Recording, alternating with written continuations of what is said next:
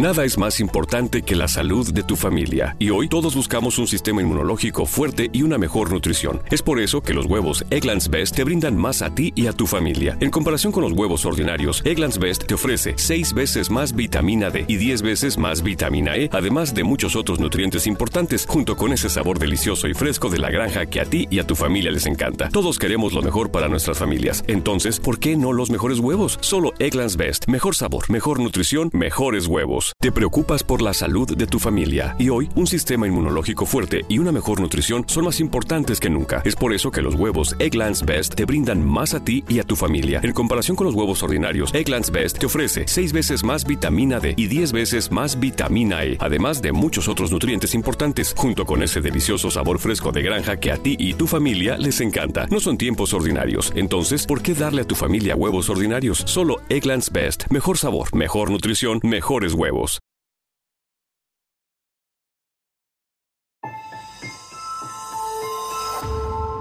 Durante años, se pensó que el Yeti vivía en los Himalayas. ¡Bienvenidos al Himalaya! Hoy, después de una extensiva investigación, sabemos que no es así. El Yeti está en México. Y este es su espacio. Yo, check this out.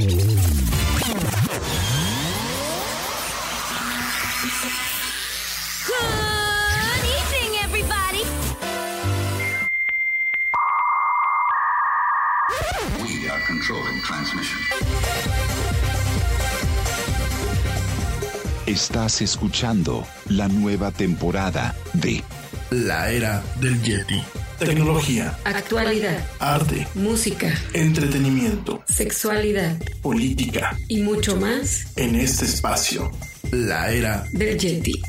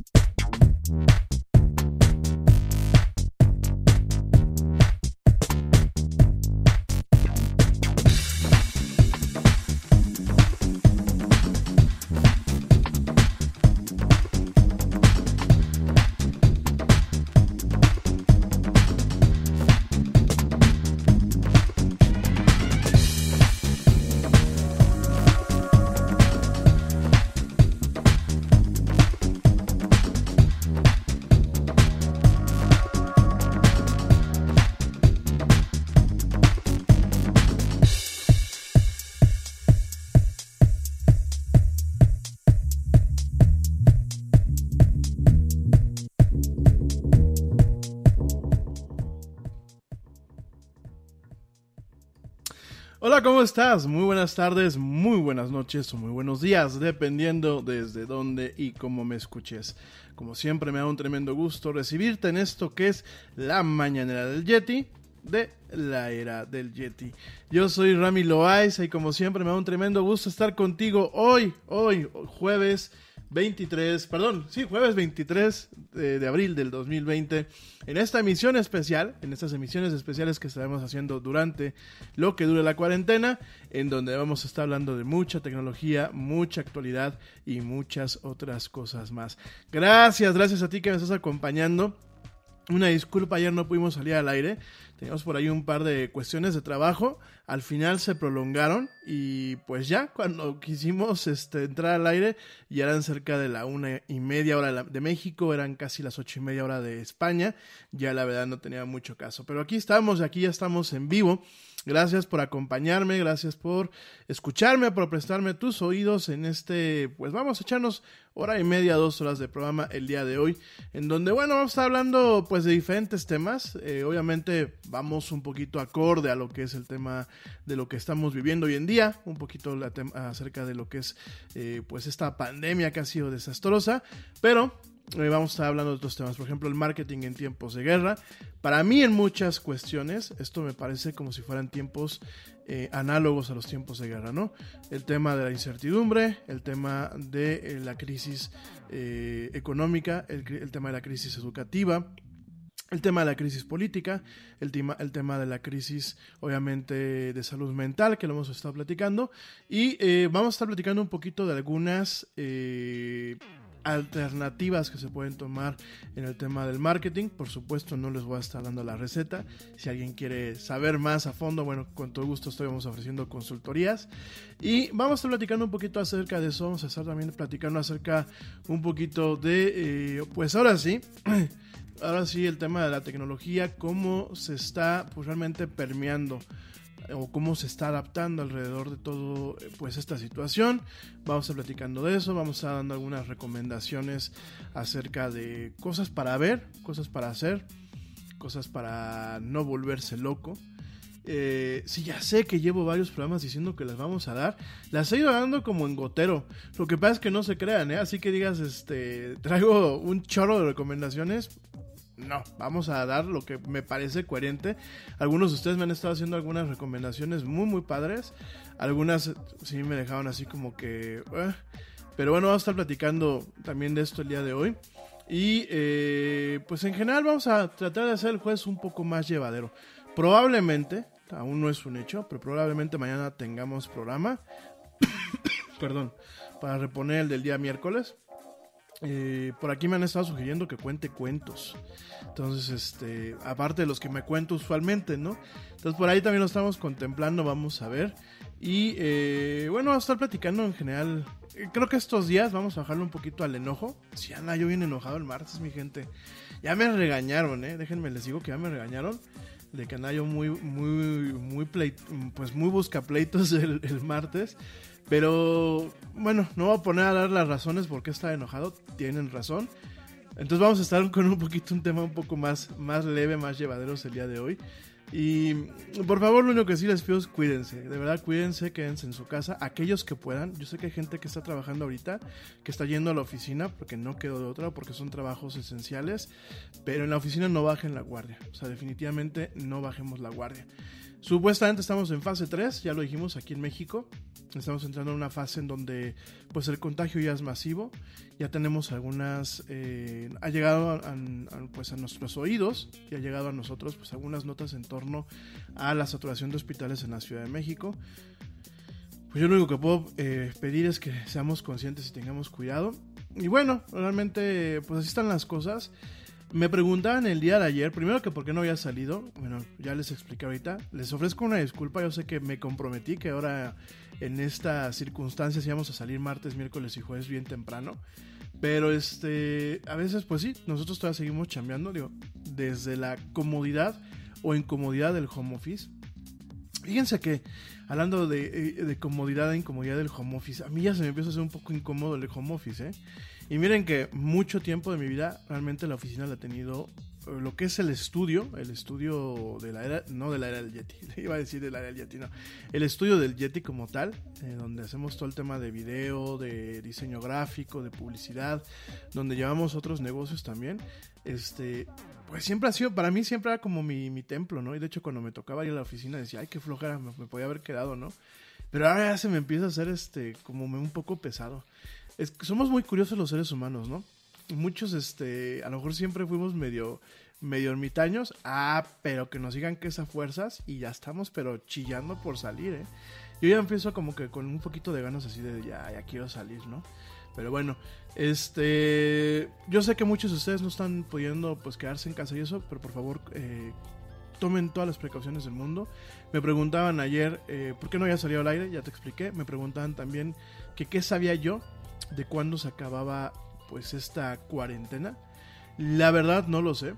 Yo no soy este eh, más allá de la información que yo pueda tener y más allá de que a lo mejor me considero en muchas cosas eh, sin un experto, un especialista. La verdad no sé, no sé cuándo se puede acabar esto. Te soy muy franco, no lo sé. ¿Por qué? Porque eh, esta epidemia es muy diferente a las demás epidemias que el ser humano ha tenido. Es una epidemia que en algunas partes es silenciosa, el tema de que pues tú puedas ser asintomático no quita que tú no puedas estar contagiando la enfermedad, ¿no? Entonces, por ese lado tenemos esa circunstancia, ¿no?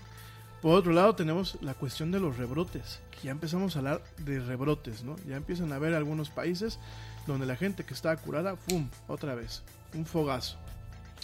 Y si le sumamos a todo esto, que realmente aquí en México como en muchos otros países, no tenemos cifras oficiales, o sea, no tenemos cifras contundentes, hay muchas contradicciones.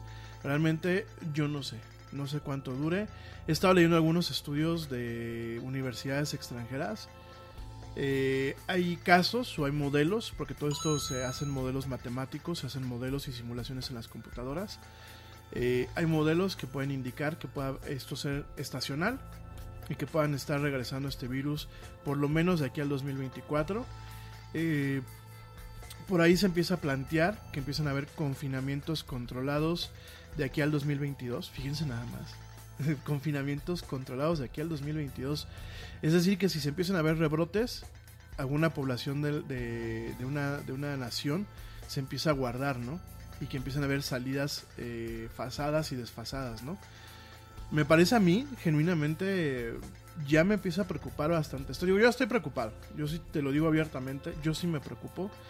Eh, pero me empieza a parecer muy preocupante que definitivamente el tema de la normalidad, como nosotros la conocíamos, lo hemos dicho en varios programas, no con un afán de asustar, no con un afán de deprimirnos, pero definitivamente eh, la normalidad que nosotros teníamos quizás ya no regrese. Eh, yo difiero, difiero muchísimo de lo que están poniendo luego en las redes sociales de que eh, la normalidad no puede regresar porque es que estábamos mal con la normalidad. Yo creo que no.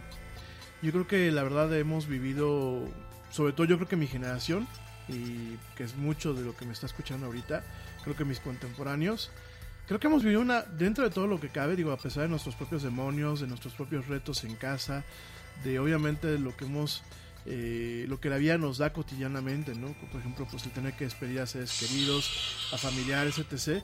Me queda muy claro, ¿no? Me queda muy claro que, eh, pues sí, sí, de alguna forma no todo es mil hojuelas. Sin embargo, pues también me queda muy claro que, eh, pues definitivamente dentro de lo que cabe hemos vivido, pues buena vida, ¿no? Hemos tenido buenas vidas. Entonces, tenemos que, pues sí, me, me, me me mm, ¿cómo te, ¿cómo te diré? No creo que tengamos que tachar la normalidad que traíamos nosotros.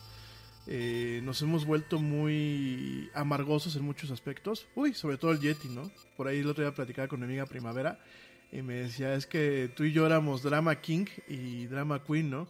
Y definitivamente yo, yo sé que en muchas cosas le pongo peros, mucho pero a, las cosas, le pongo mucha, eh, mucha crítica, pero definitivamente hemos tenido una muy buena vida, ¿no? ¿Por qué no a mí me gustaría pues aspirar a, regresar a esa normalidad o a una normalidad incluso mejor, ¿no? Donde quizás seamos más cívicos, quizás seamos más ordenados, quizás seamos pues más conscientes el uno con el otro, ¿no? Desafortunadamente tampoco creo que haya esa catarsis. Em, el otro día, ayer en la noche estaba yo muy consternado, y te lo platico en buen plan, no voy a profundizar para no enojarnos ni mucho menos, pero estaba yo muy consternado porque eh, aquí en México pasan un programa que se llama La Hora de Opinar, en una, en una cadena de televisión de paga. Y mm, estaba platicando eh, el conductor que es Leo, Leo Zuckerman, estaba platicando con el doctor Julio Frenkel, que de hecho yo estudié con su hijo en la universidad allá en España. No me acuerdo cómo se llamaba su hijo, un tipo muy, muy agradable, eh, muy, muy agradable el cuate. Se me fue el nombre si alguien se acuerda de este chavo, este, traía siempre su barbita de candado. Un cuate muy, muy agradable. Creo que eh, muy de la par de lo, de lo que el señor, el doctor Julio Frenkel, pues de alguna forma ha aportado, ¿no? Y yo la verdad ese tipo de programas ya políticos en las noches in- intento empezar a bloquearme porque si no, de por sí uno trae el, el esquema del sueño como medio alterado y si tú te vas a la cama pensando en lo que se deja de hacer o lo que se hace eh, mal hecho o bien hecho en el tema de la política, pues te quedas un poco más este más activo, ¿no? Por lo menos yo me quedo un poco más este con más incertidumbres, ¿no? Solo que apagas la luz y de pronto tu cerebro te empieza a hablar y oye, ¿y mañana qué vamos a hacer? Y es así como que, ay, espérate, ¿no? Entonces, sí, justamente como el meme, justamente como el meme de, oye, ¿tienes sueño? Sí, ya me voy a dormir.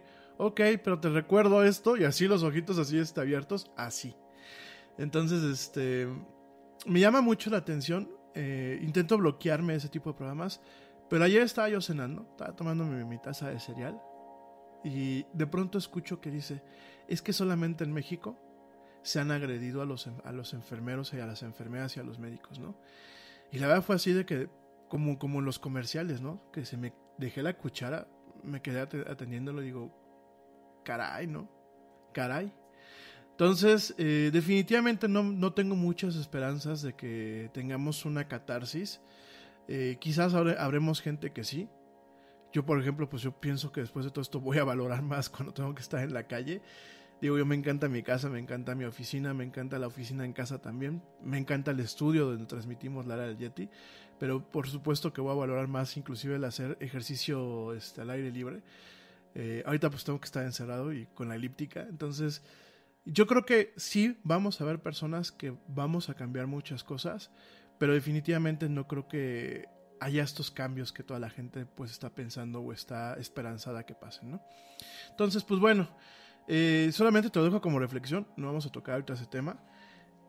Eh, me dicen por aquí, eh, y, retomando un poquito la cuestión, ¿no? Definitivamente yo no sé cuándo esto se va a acabar. Yo quizás, quizás yo me atrevería a decir que este año se nos fue. No se nos va a ir encerrado, por supuesto, pero creo que en muchas cosas se nos va a ir. Creo que en muchas cosas no vamos a tener ya eh, eh, formas de maniobrar. Por supuesto nos van a dar otras oportunidades y creo que tenemos que tomarlas. Y por eso vamos a platicar un poquito de marketing el día de hoy. Y eh, definitivamente creo que una normalidad como la que quizás teníamos, quizás pase un buen rato para que la volvamos a alcanzar, ¿no? Por supuesto, el ser humano es muy adaptable y por supuesto empezamos a convertir en normalidad ciertos hábitos, ¿no? Ciertas cuestiones. Habrán cosas que no van a regresar a ser lo mismo, como lo hemos platicado. En el tema de la tecnología, sobre todo, eh, nos estamos dando cuenta que definitivamente la cajita, la computadora, eh, el telefonito, pues dejó de ser el juguete. Dejó de ser eso que en ocasiones eh, nuestros papás critican, dejó de ser eh, eso que en ocasiones la misma gente criticaba. Yo me estaba muriendo de la risa estos últimos días, y lo digo en buen plan, que yo, yo tengo amigos que les molesta que sea gamer, ¿no? O sea, de- definitivamente tengo conocidos que me dicen, "Eh, es que tú ya estás muy grandote, para que estés viendo anime, para que seas gamer y no sé qué. Y ahora me río porque se han tenido que chutar, por ejemplo, la, la liga, la liga de fútbol. Se han tenido que chutar versión digital, ¿no? Y ponen a jugar a uno contra otro. Creo que eso también va a abrir eh, cosas nuevas. Definitivamente se está ratificando a los deportes electrónicos, lo que es el, los eSports, se está ratificando como una, como una alternativa de, de tema de deportes en cuanto a lo que es la mecánica de cómo funciona, en cuanto al tema de los patrocinios, en cuanto al tema de los torneos. Y me da mucha risa porque mucha gente de plano, ¿no? Ha estado en eso. Ayer me comentaba Don Chano en la tarde, que le mando un saludo a Don Chano hasta Chicago, Illinois. me comentaba que uno de sus, una de sus hijas, eh, corríjame si estoy diciendo lo contrario, si, si me está escuchando Don Chano, decía que una de sus hijas ahora le pegó este, por sentarse con sus hijos a jugar Animal Crossing. Animal Crossing que es un simulador de fantasía, un simulador de fantasía de una vida campechana en unas islas. Animal Crossing es una de las franquicias eh, más famosas de Nintendo. Y ahorita eh, me dice, me decía Don Chano, es que mi hija ahora se pelea los controles para poder jugar este con, con mis nietos, ¿no? De hecho, están pensando comprar otra Nintendo Switch para que puedan jugar. Y Animal Crossing yo lo estaba viendo a través de internet. Yo la verdad no lo tengo el juego. Sí lo he jugado en versiones viejas. Me parece que jugué una versión para la para la Wii, que por ahí debo de tener ar- arrumbado el Wii y, el Animal Crossing. Y este a mí me desesperó, ¿no? Porque pues dije, ay, para tener que salir a cortar mi pasto y todo de forma virtual, si no lo hago este, en, en- en mi vida real, pues digo, ay, qué flojera, ¿no? Pero mucha gente lo está, lo está ocupando como un escape. Y mucha gente que antes le ponía peros a ese tipo de cuestiones lo está ocupando como una forma de escape, lo está, lo está ocupando como una forma inclusive de, de generar un puente de comunicación con sus hijos. Porque lo que siempre he dicho, no es lo mismo tener al chamaco no de tiempo completo, porque los papás se les hizo muy fácil a los chamacos despacharlos a las, a las escuelas y que ahí estén, este, eh, que los críen, que les den de comer en ocasiones cuando son medio interno, o sea, muchas cosas. Y ahora están viendo el rigor de realmente lo que es educar un chamaco.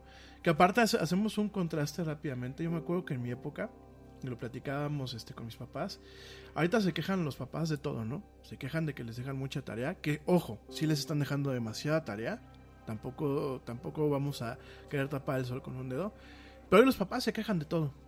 Que si porque el profesor vio feo al niño, ya va el papá y se queja. Que porque si les dejaron mucha tarea en circunstancias normales, ya va y se queja el papá. Que porque si el chamaco reprobó por huevón, perdón, por flojo, ahí va y se quejan los papás. Y yo entiendo, yo entiendo que hoy tenemos que empoderar a nuestros hijos, pero tenemos que lograr un punto medio. Y eso creo que no se está logrando, ¿no? Entonces, eh, me da mucha risa, porque ahora escucho a compañeros míos que me dicen, es que ahora sí, me- descubro que me hacía falta una buena computadora. La computadora que tenía en casa, pues no, no me servía. Ahora sí, descubro que necesitaba una buena conexión de internet. Nunca quise ponerle más megas porque no me hacían falta, ¿no? Ahora sí descubro que el hecho de que tú te capacitaras, porque el otro día me decía, me decía una amiga, una amiga en, en Messenger, una amiga de la del Yeti, me decía, es que yo siempre cuando empezabas a decir es que capacítense y eso, me decía yo, qué hueva, mugre nerd, ¿no? Qué flojera mugre nerd. Y sin embargo, hoy estamos viendo que realmente eh, cualquier conocimiento en torno a este tipo de cuestiones pues no salía sobrando, ¿no? Y que realmente ahorita la tecnología, eh, los videojuegos, las plataformas de streaming, el anime, el otro que me, dicen, oye, ¿ya viste el anime de Altered, este, de Altered Carbon? Y yo, no, no lo he visto. No, está padrísimo, me gustó más que la serie original, ¿no? Yo así, ok. Entonces, fíjense cómo muchas cosas que dábamos por presupuestas y- o que tenían una serie de prejuicios, les estamos dando un valor, ¿no? Tengo eh, conocidos que están utilizando, por ejemplo, Xbox Live para convivir con, con- sus familiares, ¿no? Oye, es que yo ahorita no puedo ver a mis familiares, no tuvimos chance de celebrar a mis abuelos eh, que cumplían creo que 50 años de casados. Uno de mis tíos le compró un Xbox a mi abuelito, que dijo, pues si no lo quiere, él después me lo llevo a mi casa, ¿no? Y el abuelito agarró, me dijo, los primeros tres días estuvo mentando madres porque no sabía cómo agarrar bien el control. Después se adueñó de la consola. Y la usa para ver Netflix, la usa para ver Amazon Prime, la usa para jugar. Al señor le gusta jugar. Me dice este chavo, este, que le gusta mucho jugar este Fortnite al señor. Dice, a mi abuelo lo matan, dice, pero le encanta jugar. Utiliza el, el modo de chat de Facebook Live, que perdón, de Xbox Live para poder platicar con, con la familia. Utiliza el Kinect, porque todavía le compró eh, un kit con Kinect. Yo creo que se lo compró de segunda mano, porque ya no hay kits de esos. O sea, ya el paquete donde venía el Kinect con el Xbox One ya no, ya no existe. Y este y dicen que están utilizando la cámara, ¿no? La cámara que le costó mucho trabajo y que no podía ajustar la cámara y esto y aquello, pero que utiliz- están utilizando ahorita la cámara para poder platicar entre las familias, ¿no? Y para jugar con los nietos, fíjense. Me decía él este que uno de sus uno de sus hijos, que espero que no te moleste que nada más comente el nombre del hijo para que sepas a quién me estoy refiriendo. Santi, decía es que Santi a su abuelito, pues sí, sí cuando va cuando iba a, a verlo porque él no vive él no vive eh, cerca de ellos, vive en un estado de la República aquí en México. Santi era como que muy arisco, ¿no? Con el abuelo, ¿no?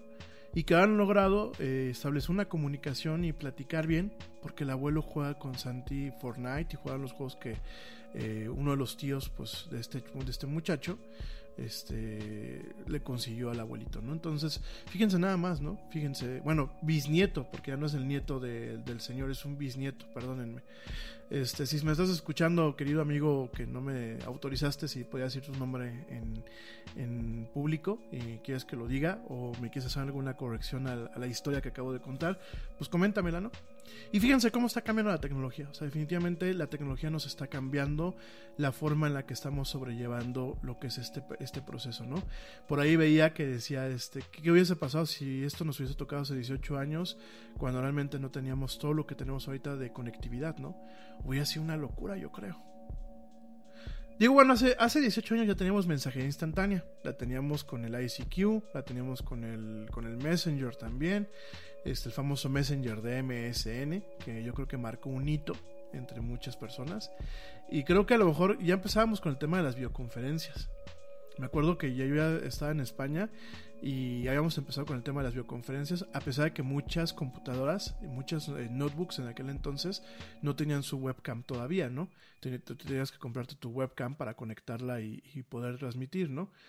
Y tu diadema, que en aquel entonces pues era básico, ¿por qué? Porque los micrófonos que tenían las computadoras no eran lo suficientemente buenos, ¿no? O algunos no tenían este micrófonos, ¿no? Pero me parece, eh, no sé, creo que lo hubiésemos sobrellevado también. Creo que inclusive en algunos aspectos lo habíamos sobrellevado mejor por no tener redes sociales. Y definitivamente creo que nos hubiéramos centrado más en la comunicación entre nosotros, sin eh, quizás, me atrevo a pensar, la propagación de fake news y quizás con otro tipo de enfoque, ¿no? O quizás hubiese sido lo mismo, pero un poco más gacho, ¿no? No lo sé. Pero me parece interesante este ejercicio que se propone en un meme de qué hubieses hecho si hubiese esto pasado 18 años y imagínate con una conexión dial-up. Bueno, ahí sí. Ahí sí me hubiese yo espantado muchísimo, ¿no? Dial-up, para la gente que me escucha y no sepa, era cuando tú tenías que tener una computadora con un modem, tenía que estar conectada a la línea telefónica y tenías que marcar. Y era, era, era muy entretenido porque si alguien descolgaba el teléfono, se te cortaba la conexión. Entonces, bueno, que ya en el 2002 ya empezaba a ver el tema de la ADSL. Yo creo que ADSL tengo desde el 2000, sí, desde el 2000, 2001, 2002 tengo ADSL. Bueno, tenía ADSL, ¿no? Y ya tenemos afortunadamente fibra. Pero bueno, mi gente, me voy y rapidísimamente a un corte. Hoy sí voy a hacer los cortes para que ustedes descansen de mí y yo pueda tomar un poquito de aire. Te recuerdo mis redes sociales para que entres en contacto conmigo. En Facebook me encuentras como La Era del Yeti. En Twitter me encuentras como arroba el Yeti oficial y en Instagram me encuentras como arroba la era del Yeti. No me tardo nada, ya vuelvo. Sigue escuchando esto que es La Era del Yeti. No tardo.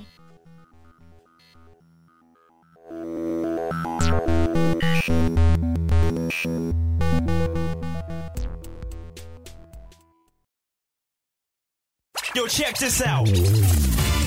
Este corte también es moderno. No te vayas.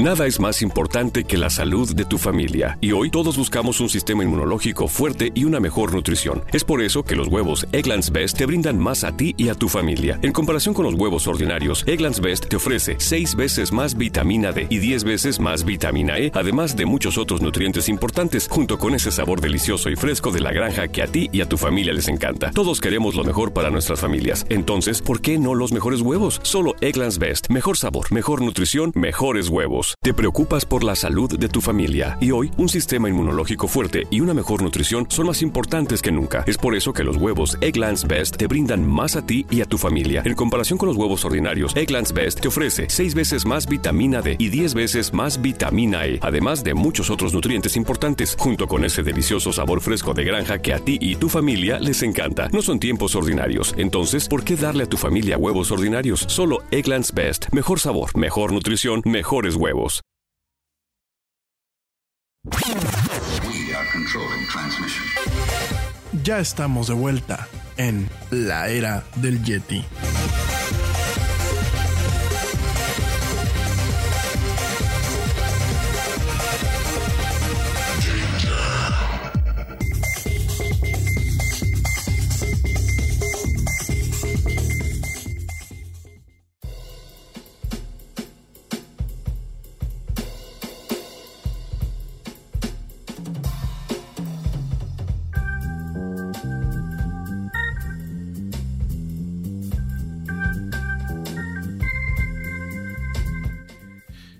Ya estamos de vuelta en esto que es la era del Yeti. Mil gracias a la gente que continúa escuchándome. Saludos a mi güerita hermosa, a Laurita, a mi güera hermosa Milau, que hoy no nos puede acompañar, pero bueno, nos está escuchando. Te mando un besote, mi amor. Saludos también a mi sobrinita Annette, que seguramente también me- por ahí me está escuchando. Le mando un besote a la sobrina consentida. Gracias. También le mando un besote y un abrazote a doña Perita, a la mamá de la güerita. Eh, no me gusta el término suegra, entonces mejor así a, a doña Perita, a mi Perita le mando un saludo. Le mando también un saludo a mis papás, a los papás del Yeti, por supuesto. Le mando un saludo muy fuerte también, un abrazo muy grande y un saludo eh, a mi cuñada Julieta Balbino. La herma- este, pues este, aquí cuñada, porque pues es eh, casi casi esposa ya de mi hermano Diego Navarro. Les mando un fuerte abrazo, un muy, muy, muy fuerte abrazo, esperando que pronto nos podamos ver. Eh, sé que Juli está trabajando, así que te mando mucha, mucha buena vibra desde aquí para que no este, te sea leve, te sea leve la chamba en la oficina. Gracias por escucharme y por aguantarme luego en las mañanas. Eh, y bueno, también les mando muchos saludos. Le mando un saludo también y un abrazo a Tael Ramírez. Le mando también un abrazo y un saludo a mi querido Ernesto Carbó. No se me ha olvidado, mi querido Ernesto, que tengo una llamada pendiente contigo para darte una, una consultoría. No me he podido organizar con los tiempos, pero ahora en estos días, este, en este, en un ratito en- entre hoy y mañana te echamos, nos echamos un grito para platicar de lo que querías platicar. Te mando un fuerte abrazo, mi querido Ernesto. También un fuerte abrazo a eh, eh, mi querido Pablo Marín, a mi querido George de Negre, gracias por escucharme, de verdad, y por siempre estarme mandando notas, gracias, gracias, gracias, al igual que Ernesto. También saludos a la chelita cuántica, que de mandar aquí unos memazos, no los puedo comentar al aire, este viejo. Es hora infantil, no es lo mismo transmitir a las 12 del día que transmitía a las 7 de la noche, ¿no? Entonces, pero bueno, ya habremos así como que un la hora del la era del Yeti, la hora del Yeti, no bueno, la hora del Yankee, la era del Yeti, este ya la haremos en, algún momento ya de noche, así como para este horario horario premium. Y ya platicaré algunos de los memes y de los chistes que me acabas de mandar. Te mando un fuerte abrazo, gracias por escucharme. A David Cepeda Reyes también le mando un fuerte, fuerte abrazo. Gracias por escucharme también. Le mando un fuerte abrazo. Bueno, pues a la gente que me escucha, que sé que me siguen en mis redes sociales. Ah, saludos a mi tía Clara, a mi tía Clara allá en Israel, que hoy es su cumpleaños. Le mando un besote a mi tía Clara y a mi tío Salo, le mando un abrazote. Muchas felicidades, tía. Espero que te la estés pasando muy, muy, muy, muy bien. Saludos a mi amigo Leo Ramírez Mena, que también luego nos, nos escucha por acá. Le mando un fuerte abrazo. A mi amiga Marianushka Méndez, que también luego por aquí me está escuchando. Gracias de verdad por escucharme. Eh, también, bueno, pues saludos, espérenme. Saludos a Sofi, este, a Susi Fuentes Gasca. Gracias por escucharme también, Susi. Te lo agradezco muchísimo. Eh, y saludos en general a toda la gente que luego no me levanta la manita o que no me dice nada. Pero, este, saludos, me dice por aquí Diego. Que no, mi hermano, no sé por qué se, se cortó el internet, mi querido bro. Te mando un fuerte abrazote. No sé por qué se cortó el internet. De hecho, sí estuvimos un ratito, este, pum, se fue. Eh, teníamos conexión y todo, o sea, teníamos conexión a la central. No supimos por qué se fue, pero ya estamos. No, el internet de bajo costo, pues ese es donde hay, porque aquí no. Bueno, sí, el de. El de ¿Cómo se llama? El de ATT, el que es la cajita, que es inalámbrico. Eh, o el de eh, Bluetooth ¿verdad? Esos son de bajo costo. Saludos también a mi hermanita Gina, que por ahí también lo está escuchando. Saludos a mi amigo Fer Hierro. Saludos también. Espérenme. Ah, sí tengo lista de la gente que se nos acumuló ayer. Espérenme, espérenme, ya espérenme, ya voy. Ya se me desesperen. Este, sí, luego se nos olvida. Ah, saludos a mi amigo Lalo Rabel. Le mando un fuerte, fuerte abrazo. Saludos también a mi amigo. Espérenme. Eh, saludos también a eh, Juan Miguel. Juan Miguel eh, Martínez. Saludos a Marco Flores. Saludos también a Viviana Illescas. Nos escribe desde Colombia. Gracias Viviana por escribirnos desde Colombia. Saludos también a Juan Carlos Romo. ¿Qué pasó, mi, mi estimado Juan Carlos? Ya tenía rato que no te conectabas. Gracias por escucharme. Saludos también a Ana Luisa Tinoco, a Reinaldo Ruiz Flores, que por favor platique de videojuegos y que deje de estarme peleando con la política. Tienes toda la razón del mundo, mi querido Reinaldo. Eh, saludos a Roberto Martínez. Saludos a eh, Maya de Jesús Cerratos. Gracias, Maya de Jesús, por tus comentarios. Saludos a eh, Juan Bernal. Saludo también a aquí no voy a caer, ¿eh? no soy el teacher López Dóriga, no, no va a mandar saludos a él. Saludos también a Aider Rodríguez, saludos también a Stalisnao Delgado, a eh, Juan Trujillo, a Alex Dorantes, a Juan Miguel Rangel, a Oscar da Silva, Dani Arias. ¿Qué pasó, mi Dani? ¿Cómo estás? Gracias por escucharme.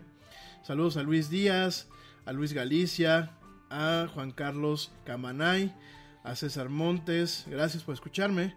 También saludos a Jorge Sánchez, eh, saludos también a eh, Luis Alfredo Martínez, a Victoria Torres, a Mumu, Mumu Sea, saludos a Mumu Sea, eh, Ana Gabriela Hernández y por último saludos a Fabiola Castillo. Gracias de verdad por escucharme.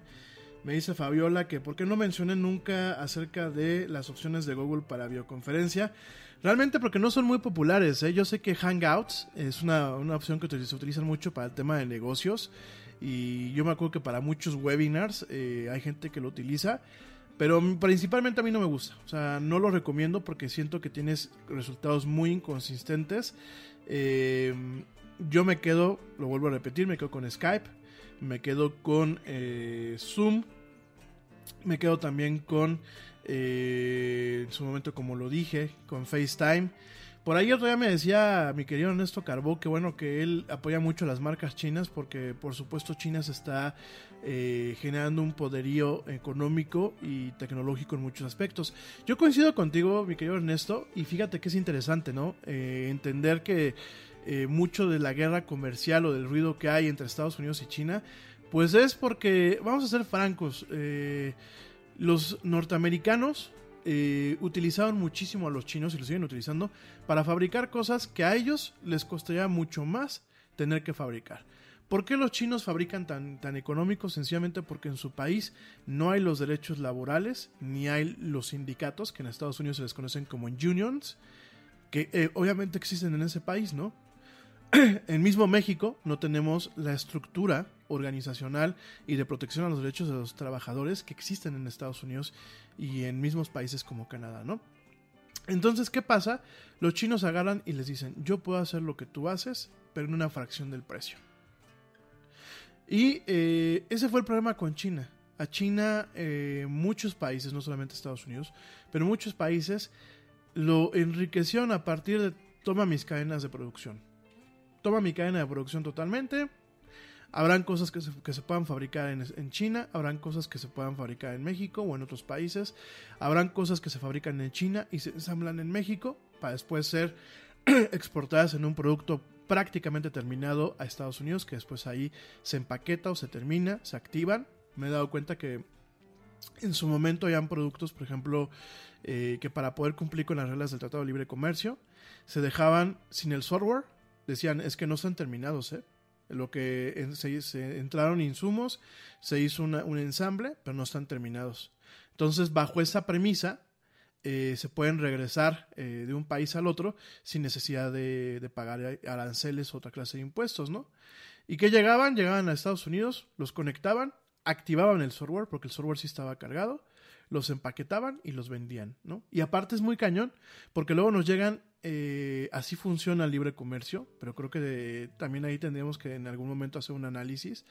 Nos llegan productos a precio de dólar, eh, por supuesto, a paridad de, precio de dólar, eh, con impuestos de entrada, con todo, todo lo que presupone, pero que están hechos en México.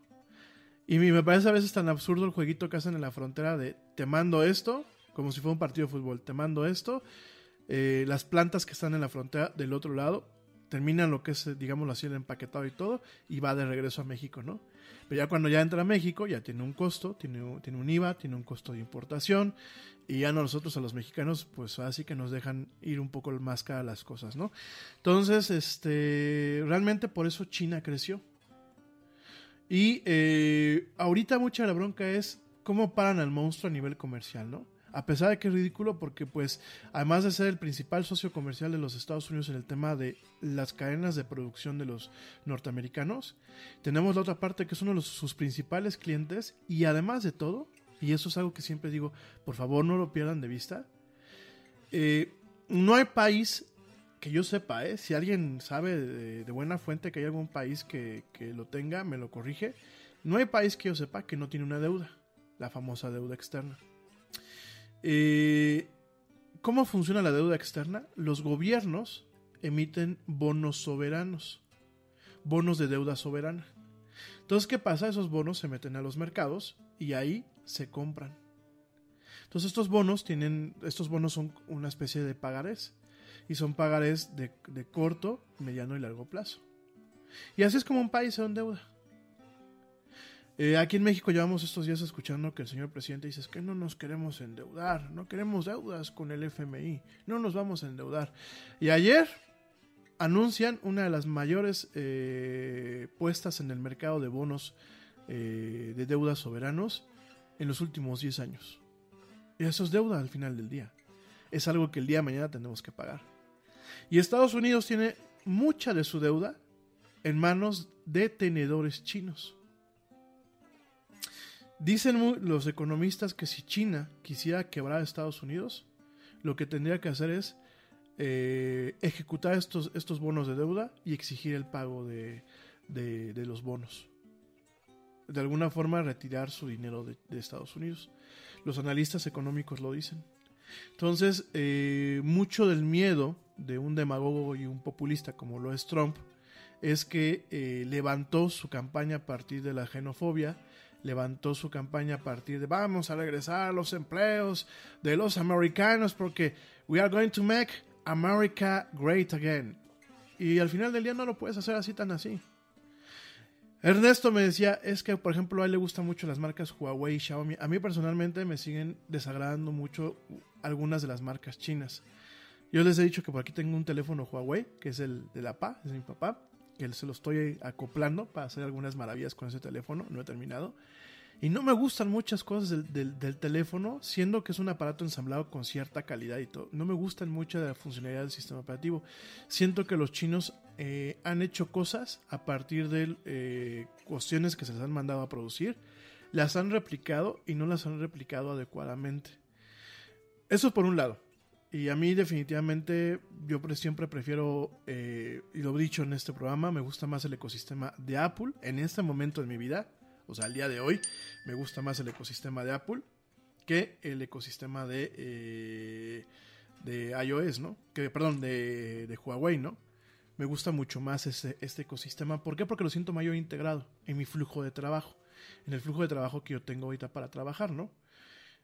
En su momento yo era partidario de, Android. ¿Por qué? Porque decías que Android es muy versátil, es que le puedes cargar todo, es que el teléfono se puede rutear. Cuando ¿qué es rutear un teléfono Android? Es que tengas acceso total a todo el teléfono. Cosa que no se tienen ahorita con los teléfonos de Apple. Me gustaba muchísimo, de hecho tuve un teléfono Android, eh, el primer OnePlus, eh, de esta marca china, que OnePlus es como la hermanita escondida de una empresa que se llama Oppo, que Oppo hace unos, unos aparatos de alta tecnología muy buenos. Desafortunadamente ya dejó parte del segmento de electrónicos. Ahorita nada más está enfocando exclusivamente a teléfonos y audífonos y relojes. Pero una temporada, yo tengo un Switch eh, HDMI para poder este pues conectar todas las chivas que tengo que el Xbox que el PlayStation que el, la Nintendo Switch todo este rollo para no acabarme todos los puertos HDMI de mi de mi televisor tengo un Switch. Entonces este ese Switch es Oppo. Y me acuerdo cuando llegó el Switch eh, venía hasta con una, una caja con una un empaque así como muy premium venía en su bolsita el Switch. Y es un Switch que tiene pues ya va yo creo que para los 10 años eh yo creo que tengo más de 10 años con ese Switch. Sigue sin dar ni un solo problema. Funciona de maravilla. Y este y, y Oppo, eh, además de que hace celulares y hace audífonos y relojes, tienen empresas, empresas hermanas como lo es OnePlus. OnePlus, mucho del, del trabajo de intercambio tecnológico entre ambas empresas se nota en los teléfonos que cada empresa produce, ¿no? Entonces yo tuve el primer OnePlus, que aparte de un teléfono que lo podías desbloquear sin, rom- sin romper la garantía. Era un teléfono muy competente en el 2014-2015, que fue cuando lo compré. Y me gustaba mucho Android. Pero ya ahorita creo que estoy en un momento de mi vida en que necesito que las cosas se conecten, que jalen a la primera, que no les tenga que hacer mucho finkering, así se le conoce, o sea, estarles ahí trastando, como dice mi amigo Manu. Y la verdad es lo que, en eso es lo que ando yo ahorita, ¿no? Este, por supuesto, esto, yo no soy constante, a lo mejor el día de mañana me vuelvo a enamorar de Android, o definitivamente deja de ser posible para mí comprar cosas de Apple y mejor pues, me cambio a ese bando y al bando de Microsoft, ¿no? Pero genuinamente me parece, eh, en ese sentido, no, no, no creo que en muchos aspectos de calidad todavía Huawei pueda competir directamente contra Apple en muchos aspectos o contra Samsung. Ya ni siquiera me voy con la americana, me voy contra la coreana, contra Samsung. Pero lo que tenemos que reconocer y de alguna forma en ese sentido le doy eh, mucha razón a lo que me dice Ernesto, es el poderío que eh, China está alcanzando, no solamente en el aspecto tecnológico, no solamente en- la tecnología de consumo, cuando hablamos de tecnología de consumo, pues son nuestros juguetes, son los gadgets, sino en la infraestructura de telecomunicaciones. Hoy, te lo pongo así de fácil, cerca de un 85% de la infraestructura de telecomunicaciones básicas que se tiene, por ejemplo, en un país como México, es de Huawei. No los routers, mi gente, no los routers que te dejan en tu casa directamente todo lo que es la infraestructura de soporte, lo que son eh, terminales dentro de las eh, centrales telefónicas, lo que son eh, multiplexores, lo que son sistemas de control, lo que son eh, gate routers, así se les conocen, eh, lo que son este tráfico y quality of service en todo lo que es la infraestructura de telecomunicaciones, sistemas de fibra óptica, todo este tipo de cosas, bueno, parte de lo que es la infraestructura celular, el equipo, mucho el equipo es de Huawei. ¿Por qué? Porque Huawei resultó más económico que otras empresas, como lo en su momento era Alcatel. Ojo, Alcatel, todo el mundo nos vamos con la finta, pensamos que son los teléfonos celulares corrientes.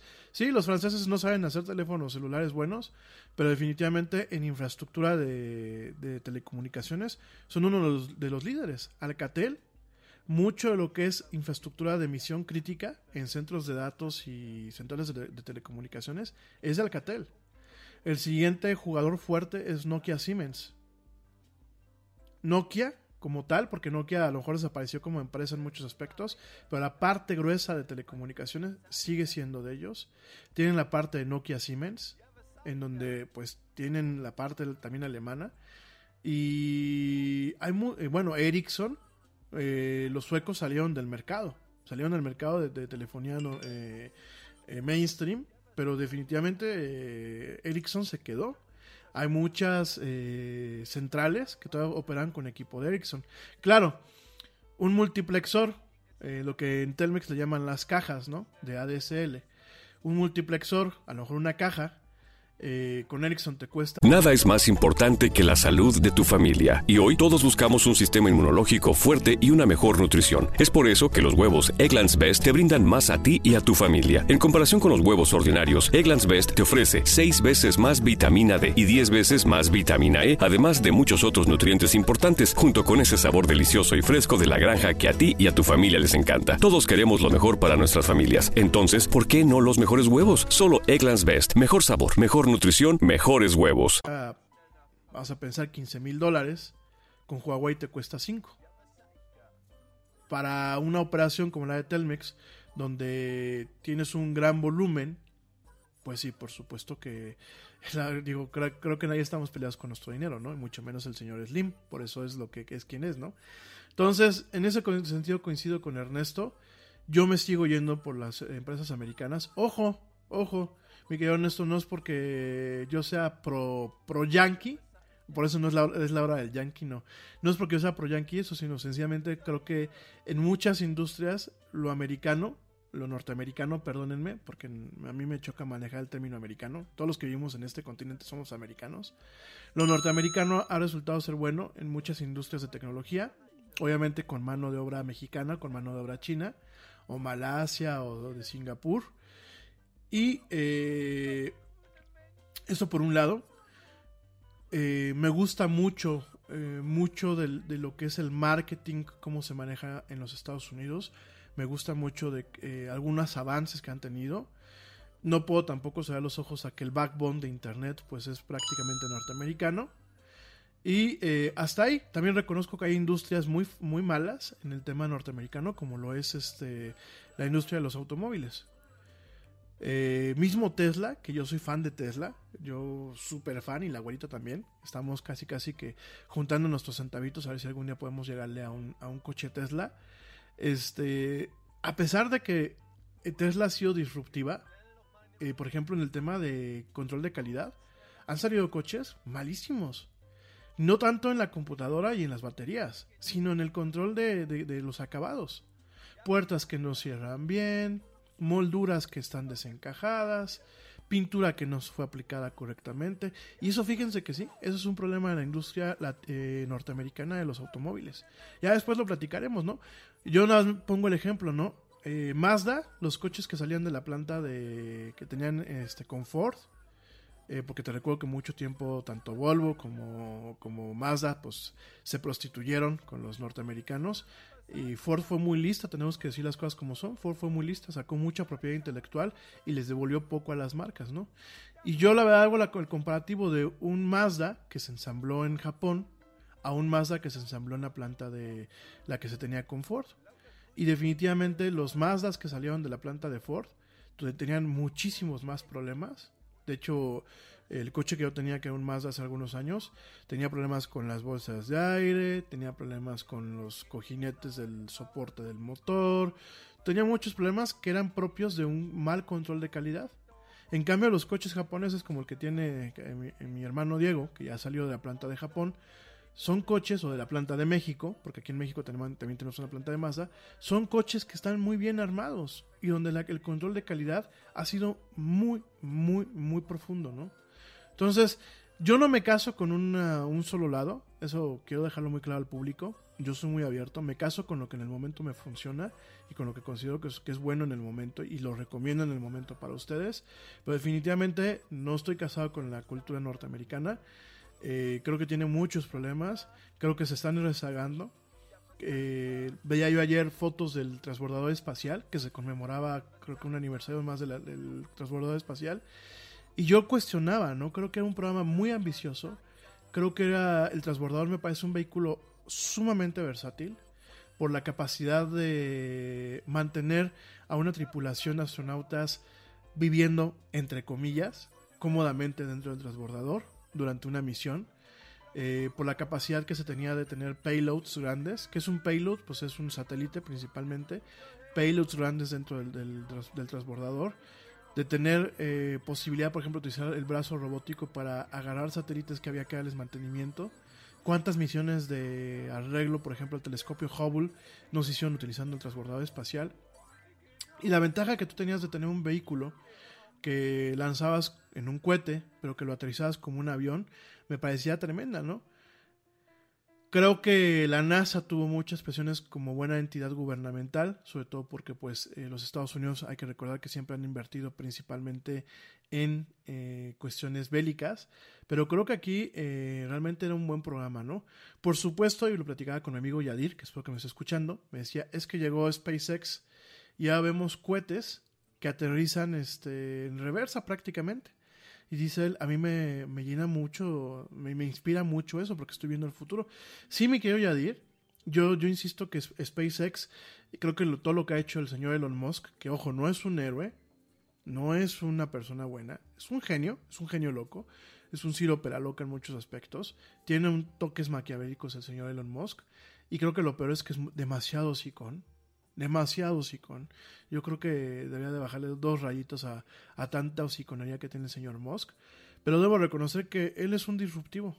Y así como llegó y generó una disrupción en el mercado del- de, los coches, definitivamente lo estamos viendo con SpaceX, estos cohetes, estas segundas, eh, eh, primeras etapas que se pueden recuperar y que se pueden reutilizar, por supuesto que abaratan muchísimo lo que es el tema de los despegues y los lanzamientos de los cohetes.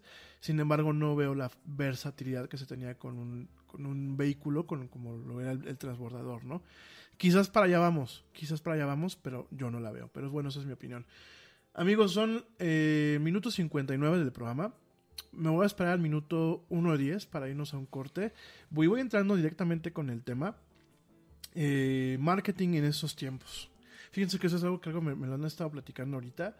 Y es un tema que, con todo el gusto, quien realmente empresario, microempresario quiera platicar, eh, vamos a estar haciendo eh, algunos webinars. Obviamente, pues así, aquí sí es de pago, eh, mis amigos. Eh, algunas eh, consultorías este, personalizadas también. Aquí también pues sería con un costo módico, o por supuesto contemplando la situación. No me quiero enrique- enriquecer de las tragedias, pero sí, este, obviamente tenemos que cubrir ciertos costos. Y mucha gente me ha preguntado, oye, ¿tú qué opinas, no? ¿Cómo, ¿Cómo el marketing se va a transformar en estas épocas, no? De entrada estamos viendo la importancia del e-commerce. Creo que en México es uno de los países donde el e-commerce lo seguimos eh, viendo todavía de una forma negativa. El otro día leía yo en un, estudio que hizo de CIU, de Competitive Intelligence Unit, veíamos que todavía en México la eh, adopción de lo que era directamente eh, el e-commerce seguía siendo muy lenta. ¿Por qué? Porque la gente sigue teniendo desconfianza a dar su información de tarjetas de crédito, a dar su información eh, bancaria directamente a través de las redes, ¿no? Decía ahí la encuesta más o menos, comentaban de que mucha gente tenía desconfianza de que si pagaba algo no le fuera a llegar, ¿no?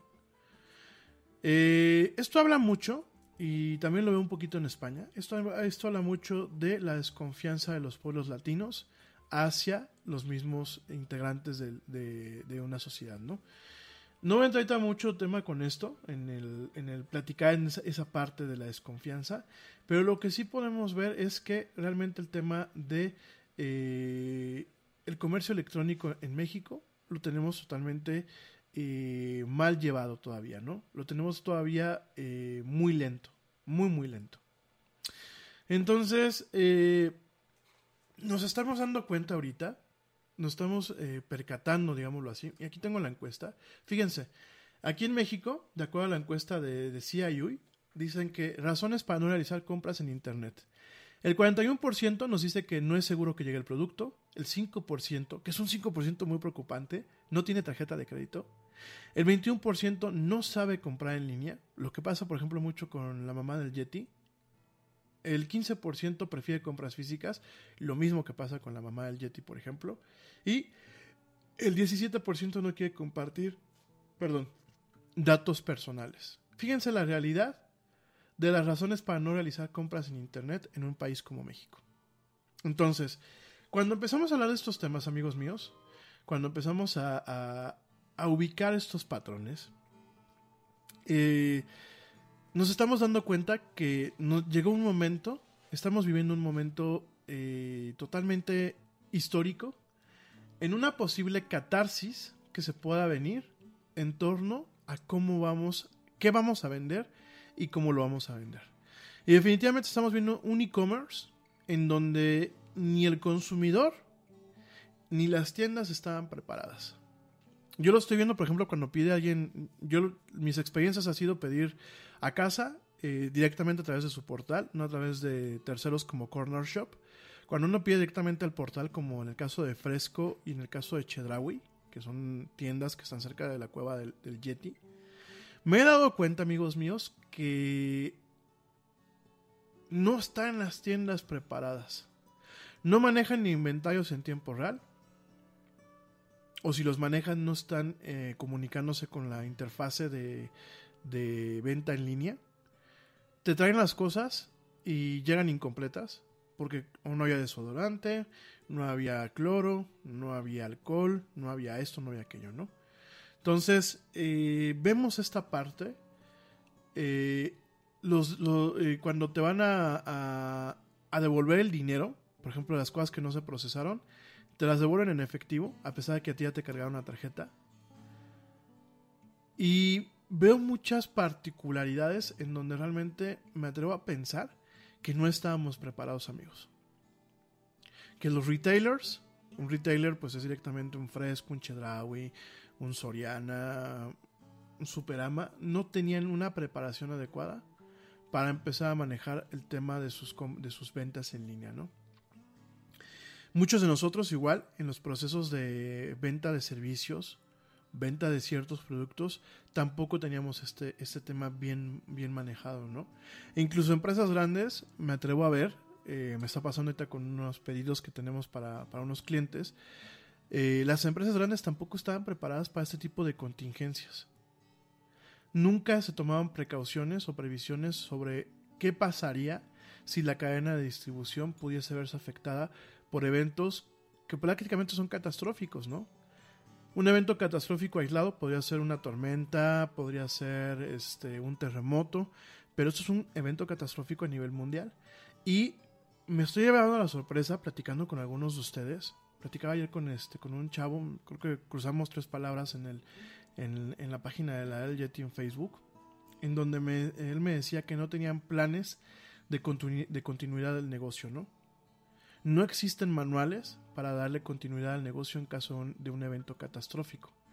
Esto, amigos míos, déjenme se los digo, lo hacemos principalmente, eh, son manuales que se elaboran a través de un trabajo en conjunto de las cabezas de diferentes áreas. Entre ellos la cabeza de marketing, la cabeza de ventas.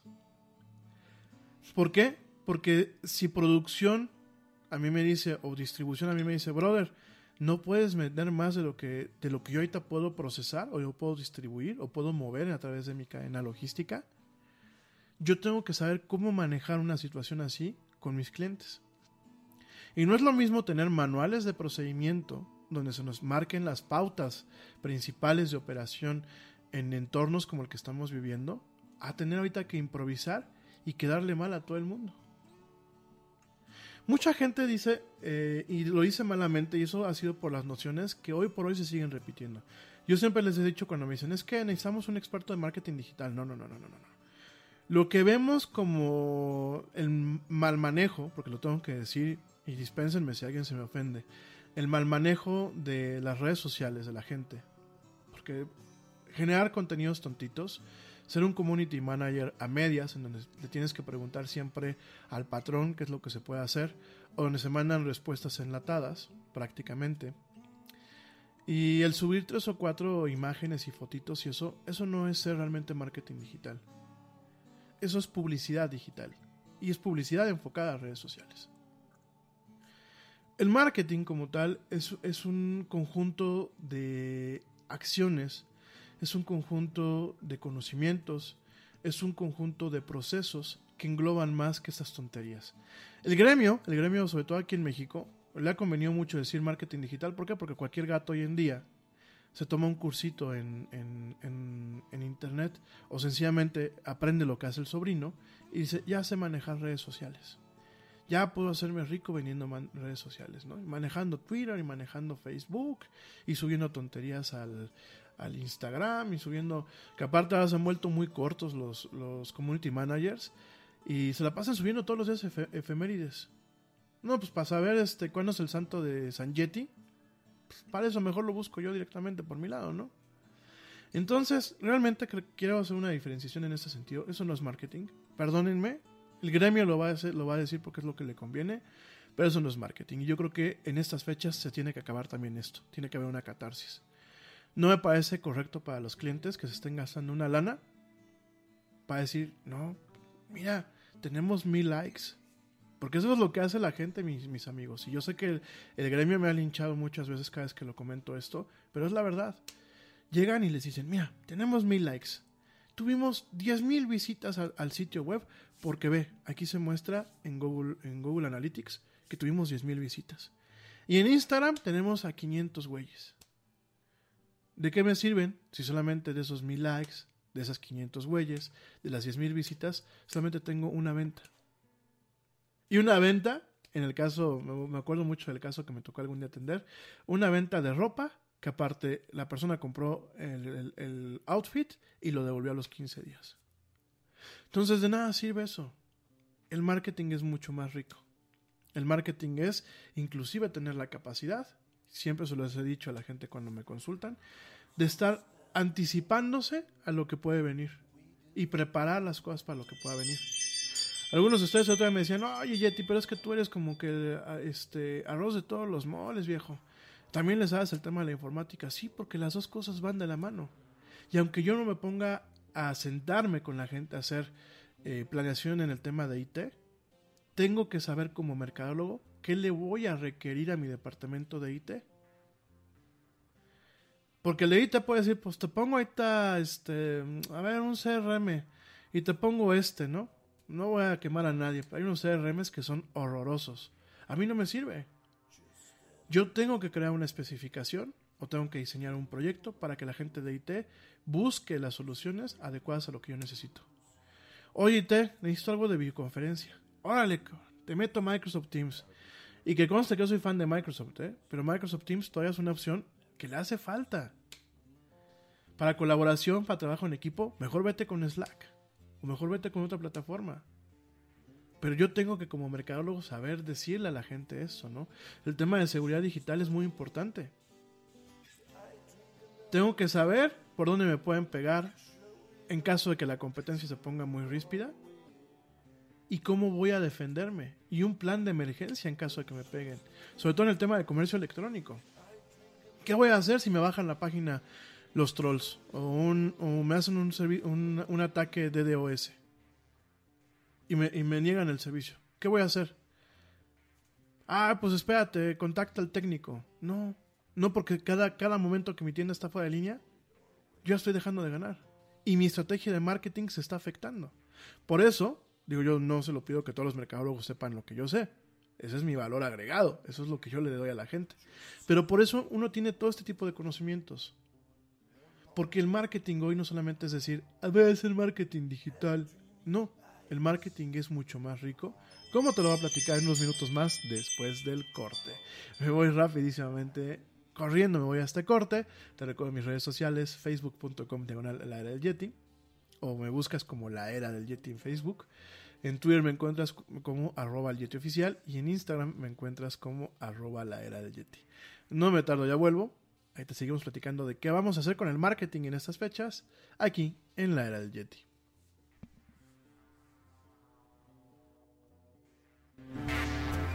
Just standing here. Yo, check this out. Este corte también es moderno. No te vayas.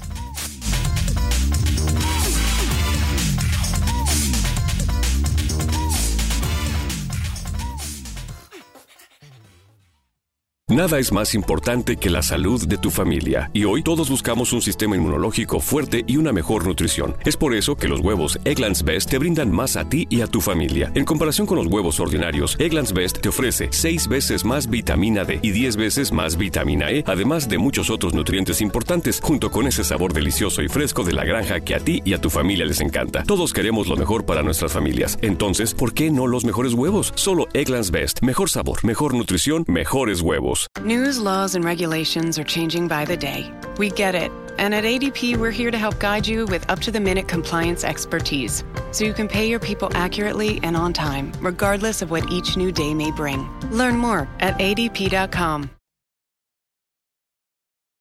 We are controlling transmission. Ya estamos de vuelta en la era del Yeti.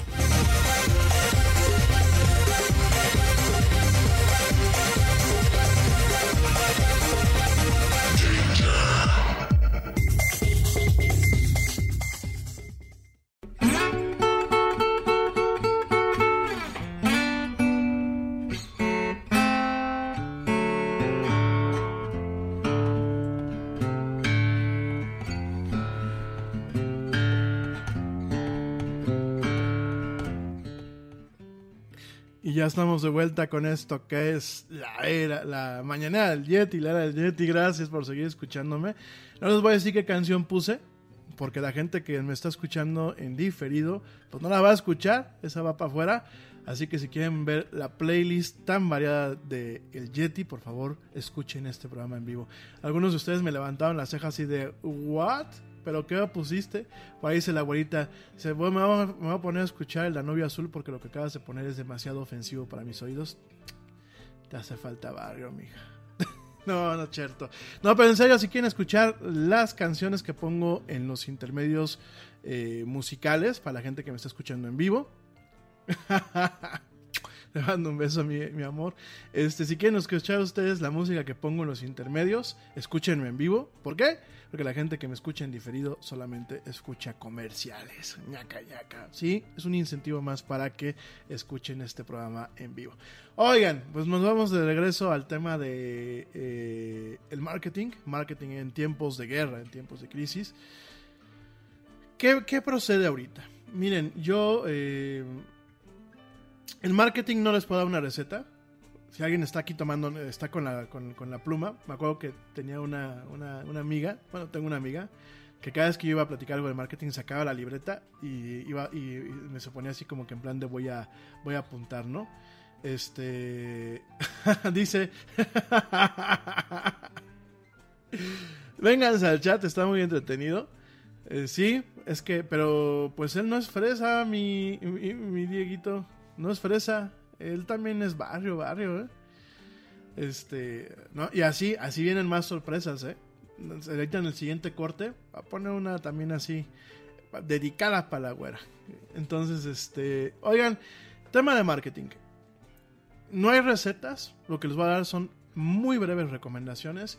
Si alguien piensa que le puedo echar la mano a su empresa, eh, en buen plan vamos a echarnos la mano mutuamente contáctenme, hacemos una consultoría vía Skype, como lo hemos estado haciendo con algunos clientes en Estados Unidos, aquí mismo en México. Y lo que vienen son recomendaciones. ¿Cómo va a cambiar el marketing ahorita? Por supuesto que no podemos seguir haciendo marketing, no podemos tomar las mismas acciones y medidas como se estaba haciendo en los planos online y offline. Definitivamente hay que sentarse y rediseñar las estrategias, ¿no? Eh, yo lo que ahorita haría, eh, va a sonar muy ridículo lo que voy a decir, y van muchos van a decirme, ay, güey, te estás disparando en el pie. Pero yo ahorita lo que haría es, recortaría prácticamente todo mi gasto en el tema de publicidad digital. Creo que ahorita no tiene mucho sentido, esa es mi opinión. Recortaría prácticamente todo el gasto, o lo suspendería, por lo menos durante un mes.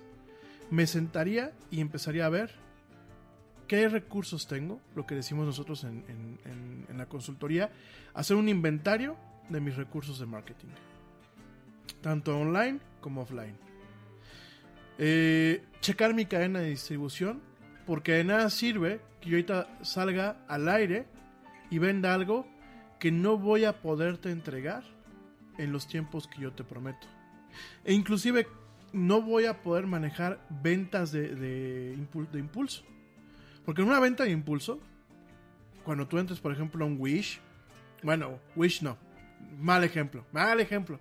Bueno, sí son ventas, sí son compras de impulso, Wish, ¿eh?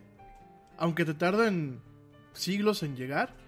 Y ya este, oye, pedí un bastón en Wish, como para qué si estás bien, pues para que cuando, para que me llegue cuando ya esté viejito, ¿no? Pero realmente eh, lo que yo haría es eh, hablar con mi cadena de, de, producción o de distribución, dependiendo del, del, del bien en el caso de servicio, hablar con mi capital eh, y mi recurso humano. En el tema de la construcción, hablar con mis gerentes de proyecto. Y sobre eso, ver en términos reales qué tanto se puede hacer durante estos dos, tres, cuatro meses que dure esta situación. Y sobre eso, generar un presupuesto muy conservador, exageradamente conservador, para mi estrategia de publicidad, tanto offline como online. ¿Por qué? Porque yo prefiero tener ahorita un presupuesto que a mí me permita mantener vivo a mi equipo de ventas, que no tenga yo que despedir a gente de, del equipo de ventas, a irme con un tema de publicidad que ahorita no va a funcionar de forma adecuada. Estoy hablando de un mercado como el mexicano, ¿eh? eh si ustedes me dicen, oye, esto no aplica para la realidad del, del mercado norteamericano, aplica y no aplica, ya es otro el tema, ¿no? Yo hablo ahorita para la realidad del mercado americano, mexicano, perdón, me- me- mexicano o español, por ejemplo, o latinoamericano, en donde la gente ahorita está consumiendo exclusivamente productos de primera necesidad. Donde inclusive la gente más rica está teniendo mucha cautela con el movimiento de su dinero. Porque en las crisis no solamente es no hay trabajo, hay desempleo y no hay consumo. En las crisis, cuando los gobiernos empiezan a sentir, y sobre todo gobiernos que no tienen escrúpulos, se empiezan a sentir acorralados hacia la pared, después vienen los famosos corralitos. Los corralitos donde no, no te dejan sacar dinero. Entonces mucha gente está tomando sus providencias en este sentido. Yo platicaba el otro día contigo, ¿no? Que Apple había lanzado su teléfono. Y fue muy curioso porque el iPhone, eh, el iPhone SE, nueva generación, si lo quieren llamar así, en Estados Unidos tuvo las la preventa que se esperaba. ¿Pero por qué? Porque mucha gente está diciendo, voy a comprarme un teléfono que cuesta 300 dólares, bueno, 400, que cuesta 400 dólares, y que no lo voy a cambiar en 3 o 4 años. Y muy seguramente este teléfono, el iPhone SE, va a desbancar el nivel de ventas que Apple puede tener para las líneas, para las gamas más altas de sus teléfonos.